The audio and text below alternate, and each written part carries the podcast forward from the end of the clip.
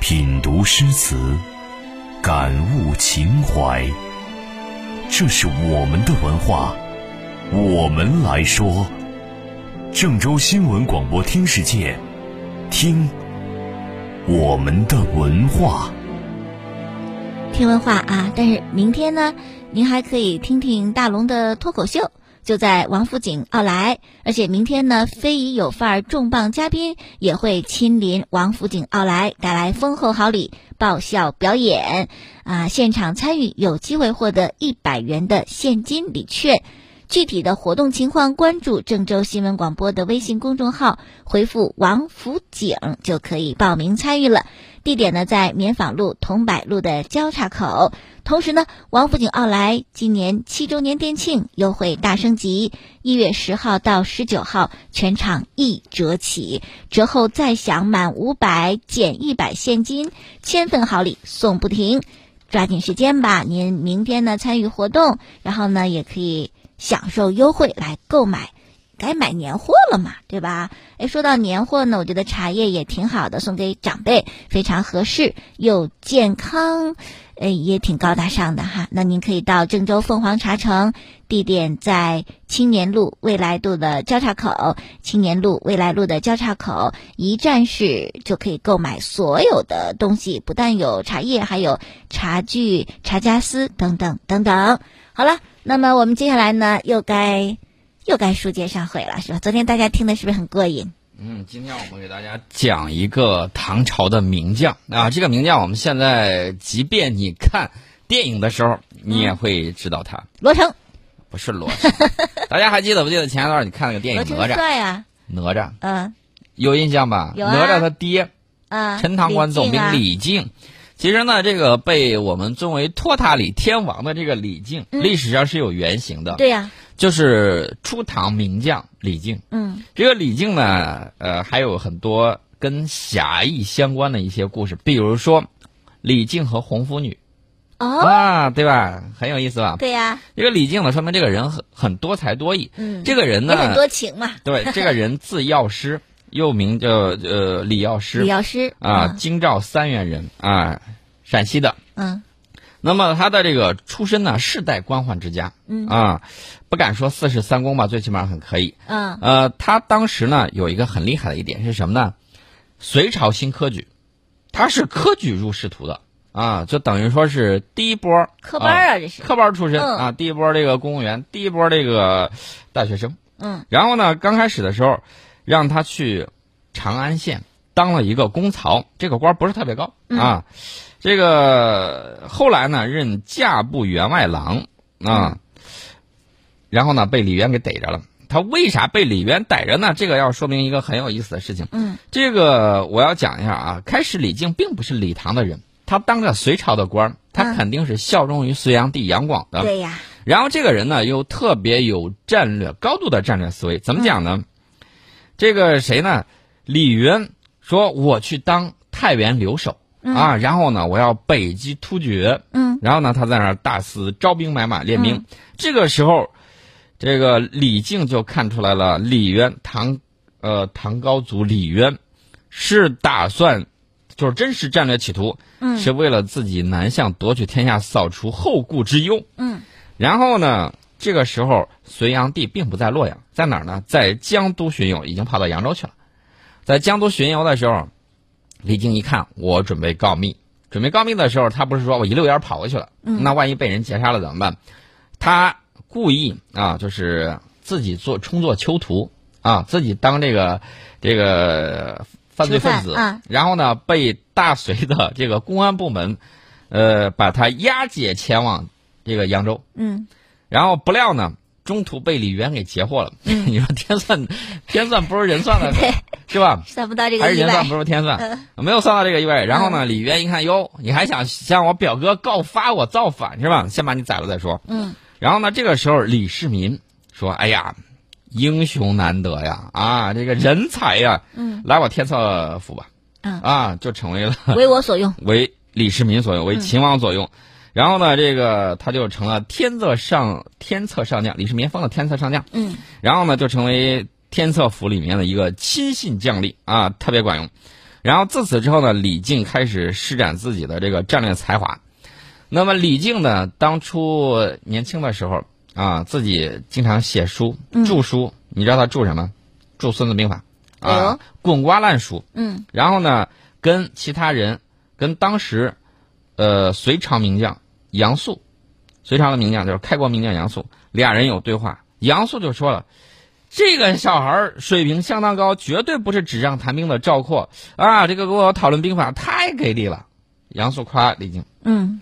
这是李靖的这个本来就聪明，然后又好学，然后自己一边学，他不是说这个不光是学以致用啊，他还可以进行实践啊。一方面这个写书，这个进行批注；另外一方面呢，把自己的这种见解还写到里面。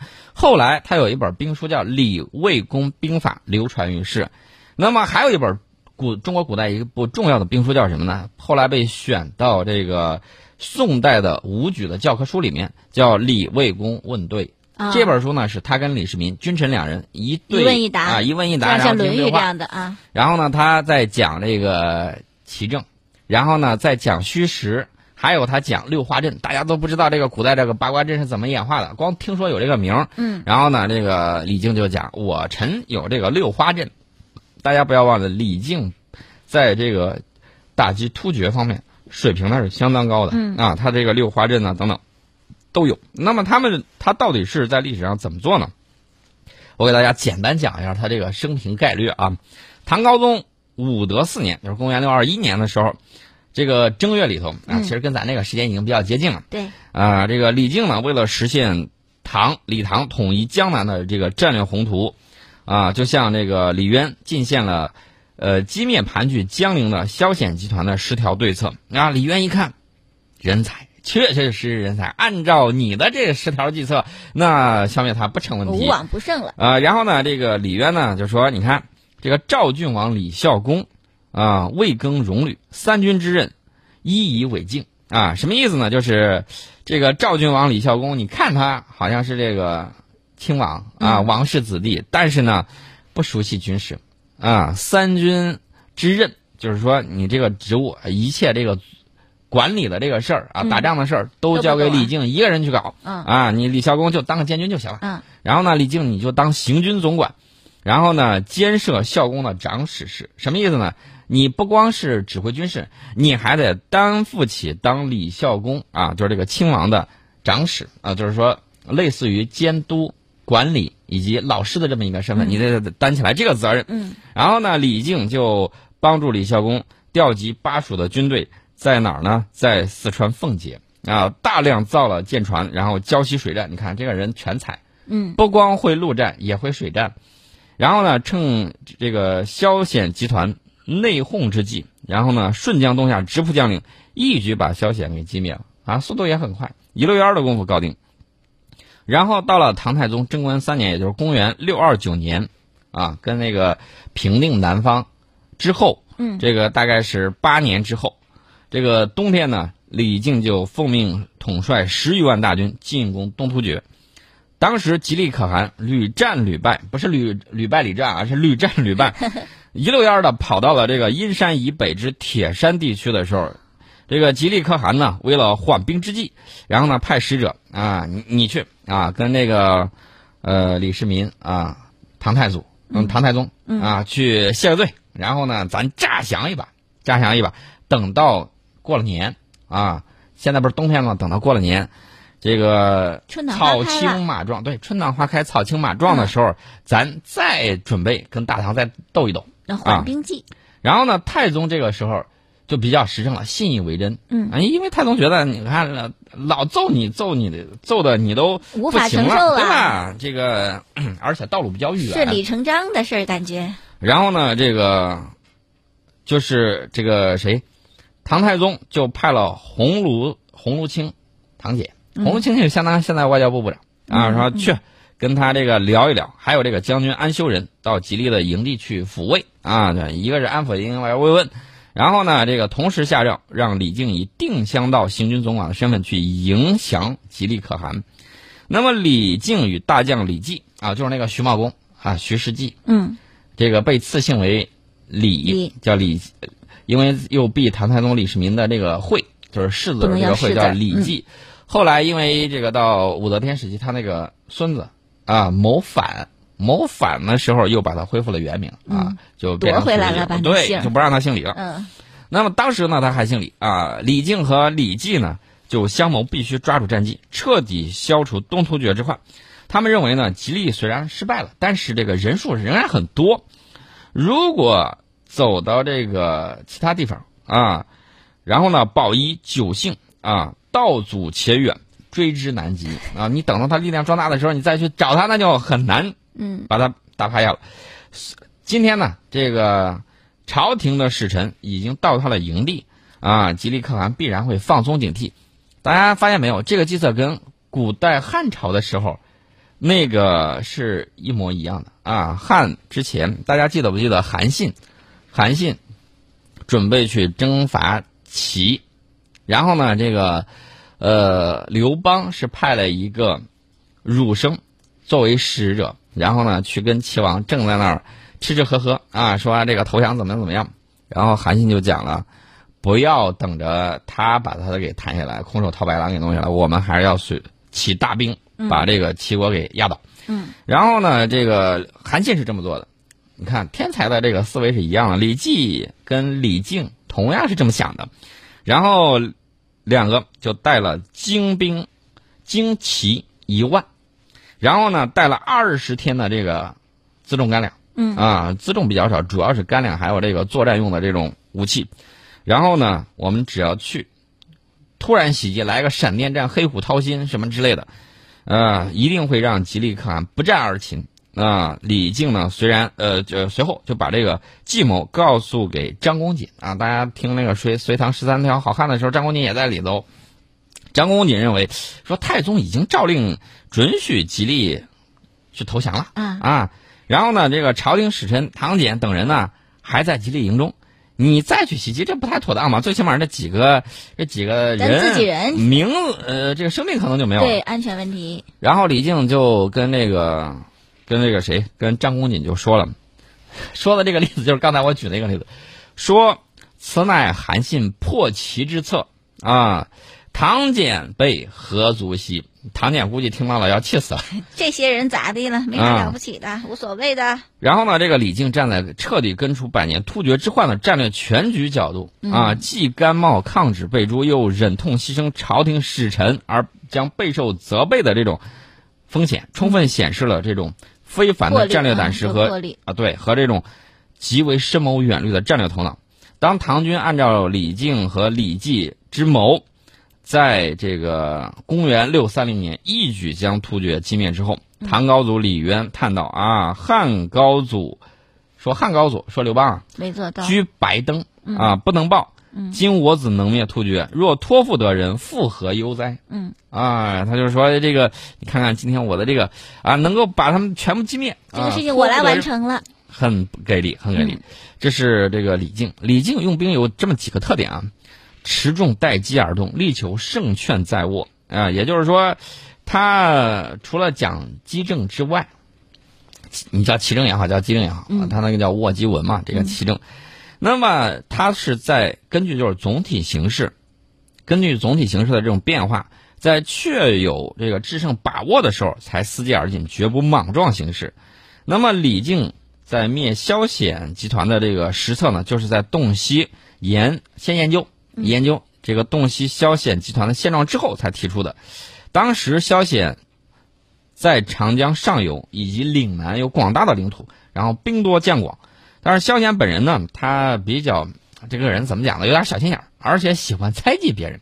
这个呢就不是成大事儿了。所以告诉你，为什么要心胸要开放开放，就是这个原因。心胸开放，你才能够容人，能够容纳人才，你才能够舞台就会有更大，对吧？这是很很关键的这个事儿。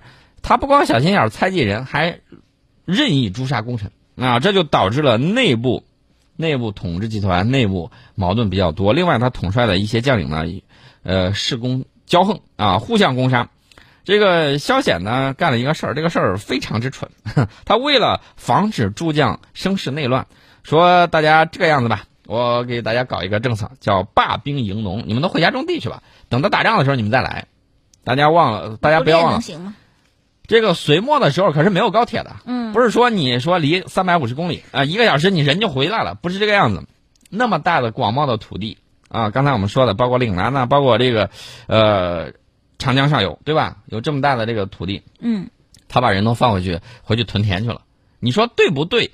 在一定范围之内，它是对的。比如说，你这个等，如果是你统一了国家，然后呢，你去搞屯田，什么都都没有问题。嗯但是你不要忘了，周围大患在即。嗯然后呢，你让这些人都回去了，呃，然后呢，这个时候，这个时候，这个李靖就敏锐的发现到这一点。呃，李靖在想，如果我突然到了，你这些人来不及集中起来，你怎么办？那么事情果然如此，事情果然如此。然后呢，一举一举打到了这个江陵城下，然后呢，顺势冲入江陵的外扩，攻占到了水城，夺取了这个江陵战役决定性的这个胜利。啊，这个唐军在攻占江陵之后，这些将领又提了一个特点，呃，又提了一个计策，说你应该把萧遣集团内部顽强抗击官军的，通通抄没起家，以赏我军将士。然后那个李靖，大家会看到啊，这个杰出的将领，呃，比较有一点是什么呢？他不好杀，他是以战止战的。他说：“王者之师，亦使一生先路啊，彼为其主，斗死乃忠臣也啊。”所以说呢，你就不要这个跟叛逆把人家家给抄没了啊！大家要注意这一点。所以说呢，这个城中安堵，秋毫无犯啊。然后呢，这个南方的州县一听说这么样一个情况，就望风，呃，皆依附于李唐了啊，嗯不用打仗，都投降了。啊，都过来了，这个是非常非常这个注重战略的。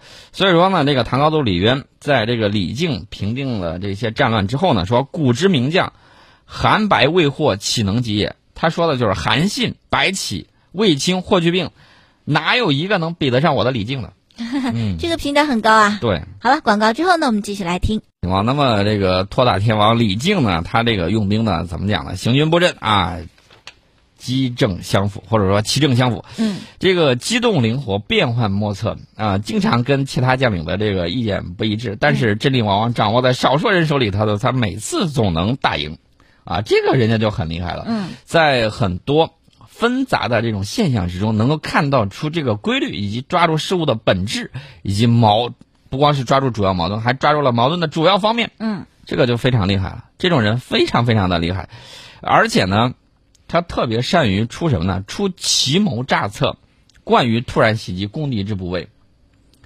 就找不着他的逻辑啊。啊，对啊，这个他非常推崇《孙子兵法》里面讲的“治人而不治于人”，也就是把握战场的主动权。嗯而且他讲了“兵者诡道也”，嗯他经常出一些主意让人匪夷所思，但是他深谙了人们的那个心理。你比如说他在灭萧显的这个路上，他怎么办呢？他说，呃呃，缴获了敌人大量的这个战船，嗯然后很多将领说：“你看，弄了这么多船，一发了一笔小财，然后咱可以把这个船自己用，呃，可以自己用的话，这样可以运兵，也可以运粮食，多方便呢。嗯李靖说：“不行，萧显的地域很广大，兵甲众多，我孤军深入啊，如果攻江陵不克的话，敌人的远兵四面云集，我腹背受敌啊，进退维谷。你要舰船有什么用？你还能逆流而上吗？嗯你又不是蒸汽船啊。所以说呢，这个我们现在把敌人的这个舰船呢，呃，往江面上一撒啊，随便它往下流，敌人各路援军看到这些舰船，必定以为江陵以为我军所占，不敢轻易前来救援。也就是说，他把这些船没有人的，跟鬼船一样，全部顺江漂流而下。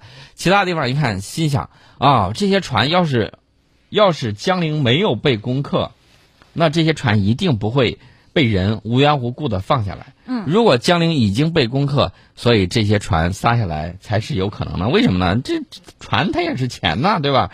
呃，那么萧显果然如萧显的这个部将呢，果然如这个李靖所料，他调了十万援军，在这个巴陵啊，看到自己的军队的大批舰船漂流而下，都以为江陵失守了。那我还去干什么呀？你也就不救援了，就原地驻扎，干脆唐军来了我就投降吧。嗯萧显虽然被困在江陵，心说你们赶紧来啊，赶紧来啊！